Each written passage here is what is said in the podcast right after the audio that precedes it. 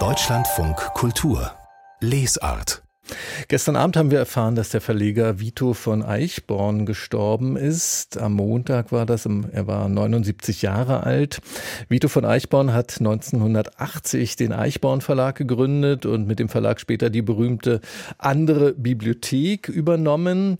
Vito von Eichborn, Eichborn hat unter anderem die Bücher von Walter Mörs herausgebracht. 1995 hat er die Anteile an seinem Verlag verkauft. Später hatte er bei einem anderen Verlag großen Erfolg mit einer Werkausgabe von Noam Chomsky. Und da sehen Sie schon die enorme Spannweite in seinem verlegerischen Schaffen von Walter Mörs bis Noam Chomsky. Und hier spricht Vito von Eichborn selbst darüber, was er hält von den Forderungen nach einem verlegerischen Profil. Dieses Gerede vom Profil kommt mir zu den Ohren raus. Halte nichts von Profilen. Welche Verlage haben denn ein Profil?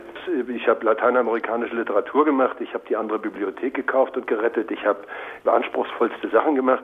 Es gab mit Hesse Schrader ein ganzes Riesenprogramm für, mit Ausbildungsratgebern, höchst solide und seriös. Also die vertikale Denke, mit der ich immer gearbeitet habe, das Anspruchsvollste und das Anspruchsloseste gleichzeitig zu machen. Das Triviale neben dem Ernsten gleichzeitig zu machen. Das kann immer keiner irgendwie. Das sind alles Spezialisten. Ich bin halt keiner. Der Verleger Vito von Eichborn am Montag ist er im Alter von 79 Jahren gestorben.